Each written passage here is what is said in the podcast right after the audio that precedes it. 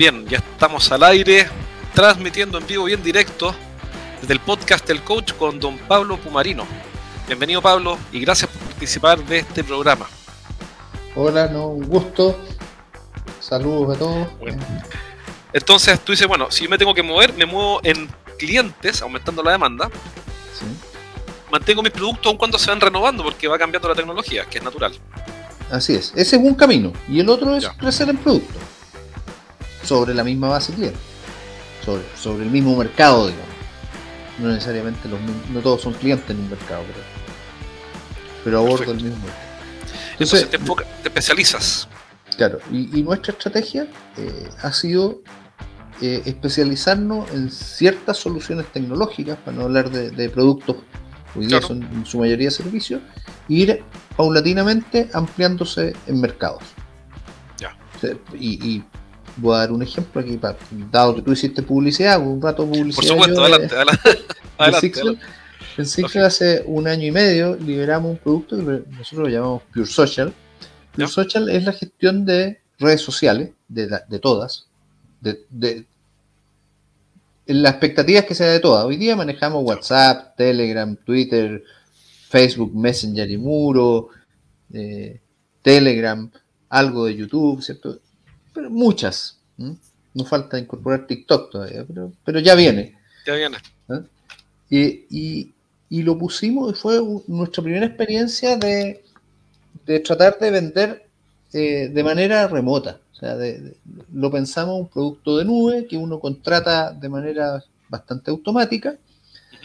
Eh, y tenemos sorpresa increíble. Tenemos de cliente al Banco Nacional de Irak, a Vodafone Oman, a Teleperformance Egipto. Espérate, un segundo, espérate.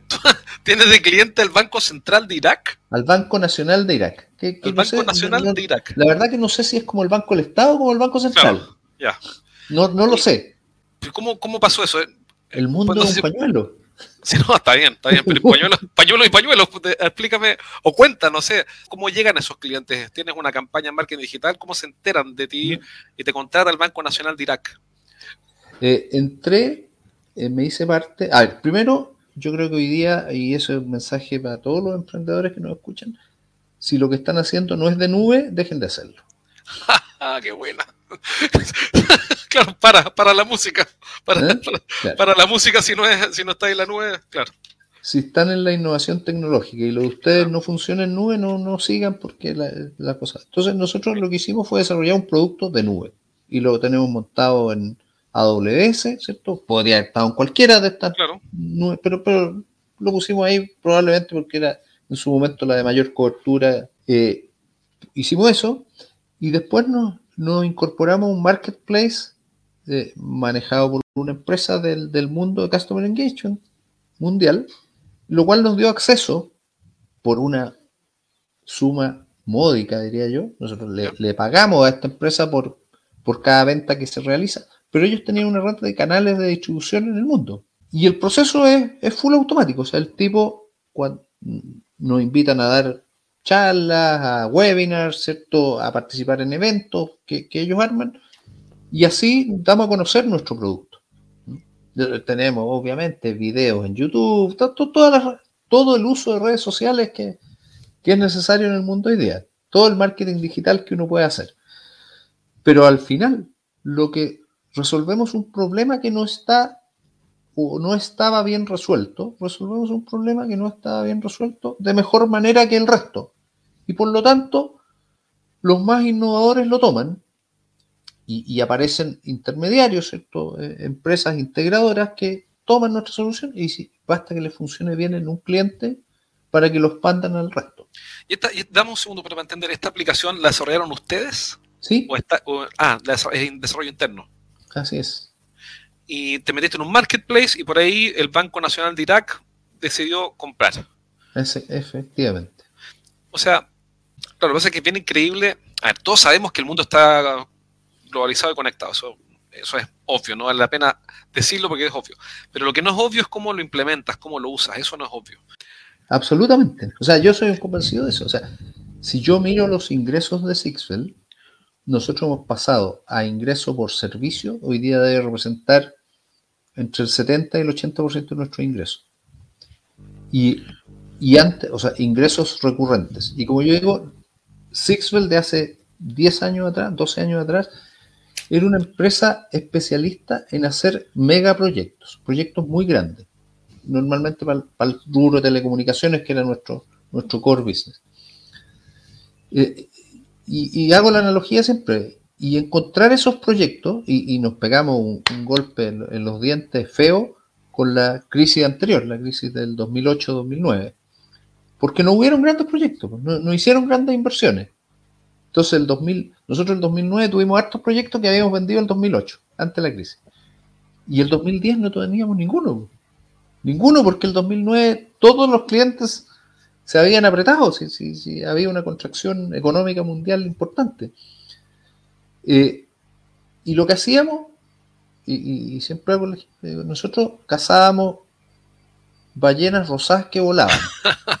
Son súper rentables, ¿eh? Súper rentables. Pero, hay una, pero, hay poquitas, claro. Hay pocas. Nos movimos a un modelo de servicio, primero de suscripción, después de nube, ¿cierto? En que nosotros ya no, no andamos buscando ballenas voladoras. Andamos buscando, no sé, tórtolas, palomas. Claro, ¿eh? Clientes normales. ¿eh? clientes normales. Y, a los que le. Y, ahí siempre hacemos lo mismo. Nosotros buscamos generar impactos positivos en los clientes. ¿Y qué es un impacto? Y, para eso tenemos un grupo de gente, aparte de nuestra fuerza comercial, tenemos eh, gente dedicada al éxito del cliente. Y esa gente no la compensamos por lo que vende. Lo, lo compensamos por lograr los objetivos de éxito del cliente, lo cual significa primero interpretarlos.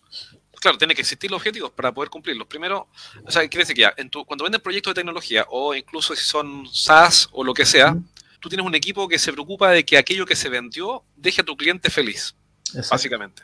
Y eso es a diario. Es una práctica que no es tanto todas las empresas de tecnología, pues hay muchas que te venden el proyecto y te desean lo mejor. O sea, implementan y una vez que te entregan, te desean el mayor de los éxitos, pero no se involucran. ¿Hasta qué punto conviene involucrarse? Es que, a ver, yo creo que en el mundo actual no es si conviene o no conviene. Hay que involucrarse. Es la, maravilla de la nube. Si, si, la, nube es, mucho más que, que un cliché. La nube significa, entre otras cosas, que el cliente contrata un servicio. O sea, y si el servicio no funciona o no, no alcanza los objetivos que yo me desconecto. Cuando yo me vendía un proyecto, el tipo estaba... Se casaba contigo. Comprometido contigo, ¿cierto? Y además tú tenías cero responsabilidad sobre sus resultados. Él decidió comprar. O sea, tú te compraste tu casa y si esa casa estaba en el lecho de un río seco, es problema tuyo. Cuando yo te arriendo la casa, el problema es mío. Claro, claro. Y me voy si quiero. Si la arriendo no me gusta, me voy. Claro. Sí. Si, llega el río, me voy. Pues. Me deja con el problema. Entonces, obvio, obvio. Eh, claro, es mucho más exigente el negocio. Obliga al arrendatario, ¿cierto? Al proveedor del servicio, lo, lo obliga a preocuparse del éxito del cliente. Claro. Porque si no, ¿Eh? se te va. Así. no hay barreras de salida. Se cambia, se va. No hay barreras de salida. Él no hizo ninguna inversión, está gastando. Todos los meses me paga por el servicio que usó el mes pasado. Pero él se va. Y, desde el punto de vista mío también. Si resulta que, el cliente es, termina siendo incompatible con mi filosofía de negocio, ¿cierto? Termina siendo un mal cliente, yo también lo puedo abandonar. Es bidireccional. Claro. Si eres el gerente de una empresa de ingeniería, consultoría, coaching, tecnología o servicios para empresas, entonces este mensaje es para ti. Cada semana entreno a un grupo de gerentes en vivo. En estas sesiones aprenden las estrategias más efectivas que conozco para hacer crecer sus negocios y siempre terminan la clase con ideas prácticas para implementar rápidamente. Y la buena noticia que tengo es que cada semana voy a sortear un asiento para una de estas clases sin costo. Regístrate ahora en eduventas.com y postula para participar en una sesión. Pide un cupo en eduventas.com. ¿Tú dirías entonces que la migración a la nube, te obliga a vender mejor? Aquí, aquí voy. Que no es llegar y vender. Ahora, tranquilo, tenemos que ver a quién le vamos a vender, porque ahora estamos mirando la permanencia de este cliente en el tiempo, por ende, eh, tenemos que, tiene que ser un cliente que calce con nuestra filosofía, que vaya a tener éxito con nuestra solución. Tenemos que perfilar mucho más antes de vender, ¿o no? Ah, efectivamente, absolutamente. Es así. O sea, la rentabilidad del negocio está porque el cliente se quede. Eh, es súper importante hoy día medir el NPS, medir el churn, ¿cierto? Medir, nosotros hablamos, y, a mí me cargan los anglicismos, pero, pero desgraciadamente nuestra industria vive de anglicismos. El annual recurring revenue y el annual recurring margin, ¿cierto? el, el margen recurrente anualizado de un negocio, de un cliente, de un servicio en particular, porque eso es la medida de que me está yendo bien. O sea, si, si ese, ese número está bajando, o se mantiene, o no crece, es que más adelante el, el servicio uno ve es mucho más lento. O sea, lo que yo vendí el 2021, los ingresos los voy a ver en el 2022, porque estoy cobrando una mensualidad. Entonces, claro, lo que vendí en enero del 2021 lo vi todo el año. Me demoré un par de meses en implementar y empezar a facturar, pero lo que vendí en octubre, el ingreso probablemente parte en enero o en febrero. Antes con las licencias nominales, el cliente era tuyo y nadie te lo podía quitar. Ahora con la licencia cloud, si se cansa, solo tiene que buscar otro proveedor con, otro software igual, así. O mejor. O mejor. o mejor. El mejor es siempre una posibilidad. Oye, pero, pero si uno analiza esto, esa comillas, vamos a llamarle perfecta movilidad, así como hay perfecta movilidad de capitales en, un, mm. en, un, mercado financiero perfecto. Eh, aquí uno podría decir que hay perfecta movilidad de proveedores.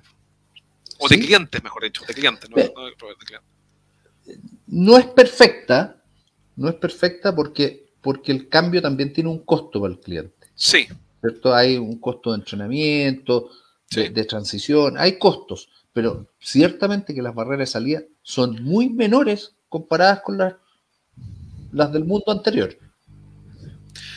¿Y, cómo, ¿Y cómo cambia tu fuerza de venta con esto? Porque tú tienes vendedores, o sea, en algún minuto te pasó a ver, esta, migración a cloud está ocurriendo. Nosotros tenemos clientes que están en distintas categorías, desde ciberseguridad, etcétera, están migrando a cloud, pero el vendedor no ha migrado, pues, migró la tecnología, pero no el vendedor.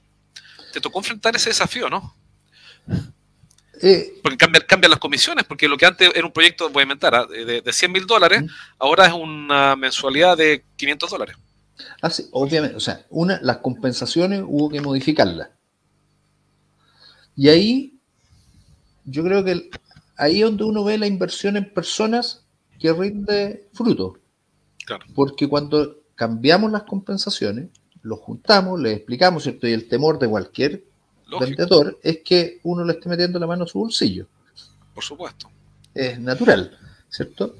Entonces, yo creo que en este caso la confianza sirvió mucho. Les explicamos lo que estábamos haciendo, les explicamos hacia dónde iba, ellos lo habían vivido, eh, tomamos la decisión corporativa de decir, incluso vamos a sacrificar ingresos de corto plazo, o sea, vamos a cambiar clientes que de alta rentabilidad, que están en una solución on-premise, por un cliente cloud que, que, va a tener una menor rentabilidad, y un, pero lo, lo voy a cambiar yo porque este tipo ya lo conozco, Sé que es un buen cliente, sé que es un cliente compatible con mis intereses, con mis ideales, con mi filosofía. Ya, pero estamos pidiendo. Medio. voy a ganar menos. Sí, a eso voy. O sea, hay que pedirle, le estás pidiendo heroísmo y santidad a un vendedor para que vaya a decirle a su cliente, sabes que te tengo una buena noticia, tengo una tecnología, una migración a cloud y ahora vas a tener que pagarme mucho menos. Mira qué buena noticia. Y yo voy a ganar menos. Sí, y, y él va a, o sea, la, el, tema era, él iba a ganar menos y la empresa también iba a ganar menos. Claro, lógico, obvio. Pero íbamos a ganar en el largo plazo. Además que hay un detalle, ¿eh? creo yo, corrígeme tú, que o lo haces tú o lo hace la competencia, así que, el negocio lo va a perder igual. O sea, nosotros hicimos las dos cosas. O sea, fuimos a nuestros clientes a, darles una oferta mejor. Y fuimos a los clientes de nuestra competencia a decirles, tengo una oferta mejor. A ambos. ¿Eh? O sea, si no lo hago yo, va a haber otro Sixo el que va a hacerlo. Oye, una pregunta, ¿cómo ves tú o cómo enfrentas la capacidad de aprendizaje en los equipos? En, equipos en general, digamos. Yo creo que los que nos metimos a esta industria sabemos que esta industria muta con una velocidad gigantesca. O sea, somos personas que nos gusta el desafío de, de meternos en cosas nuevas, de investigar.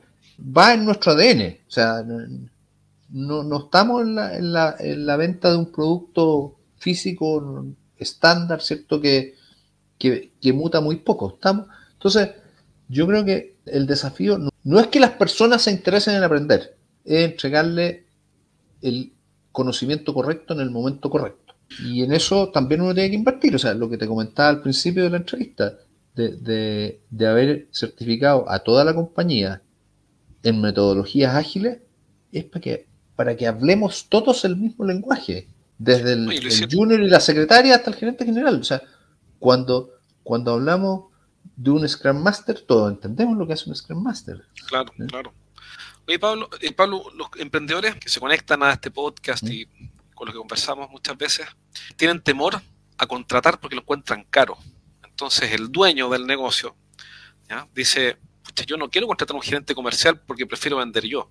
O si tengo un gerente comercial, prefiero que venda él, pero que no contrate vendedores porque me ha ido mal. Entonces prefiero no hacer crecer al equipo. ¿Qué le dirías tú a alguien que está pensando en eso? Oye, eh, yo creo que no hay, no hay trabajo más difícil que escoger al vendedor o al gerente comercial correcto. O sea, es súper difícil, porque si es un buen vendedor, se va a partir por vender él. Bueno, tienden a emprender, ¿no? By the way. Claro.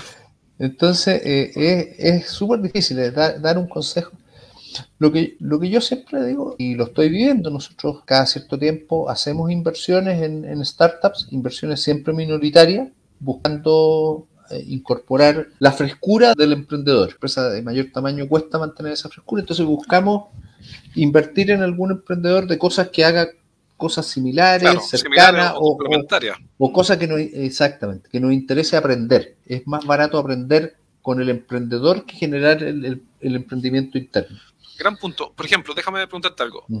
Por ejemplo, no tienes que pegarme los detalles, pero más o menos invierten en, startups que ya están facturando 100 mil dólares, 200, 500, un millón.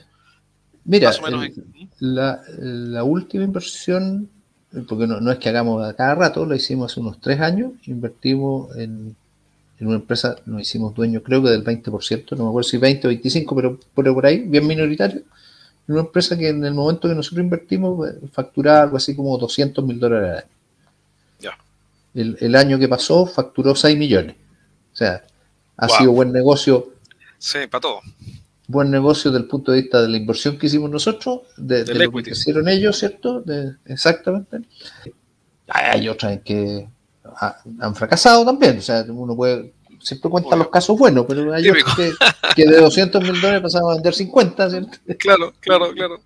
Y terminaron cerrar, pero, pero hay, hay de las dos y en, el sumo y resta compensa. Y, compensa por dos cosas, o sea, una, como accionista, eh, ganamos en el equity, eh, y, y otra, como empresa, adquirimos conocimientos que no teníamos, a un valor menor que haberlos adquirido internamente. Genial. Pablo, te quiero agradecer la entrevista de hoy, se me hizo corta, así que si te animas después otro día con más tiempo, eh, ahí te, pedimos que nos vuelvas a acompañar, pero más adelante, para que no, para no saturarte. Así que te, quiero agradecer que hayas venido hoy día, aprendí un montón de cosas. Aquí tomé apuntes, te agradezco mucho esto, te vamos, te vamos a mandar el podcast una vez que lo publiquemos. Y nada, te felicito por lo que estás haciendo y por todos estos consejos para los emprendedores tecnológicos que nos están escuchando y que nos van a escuchar después en las redes sociales, en LinkedIn, en Facebook, en Spotify, etcétera. Así que muy, muy agradecido, muy entretenido como siempre conversar contigo. Un gusto, Jorge, que estés muy bien. Un abrazo, Pablo. Que estés muy bien. Muchas gracias, igualmente. gracias. Chao.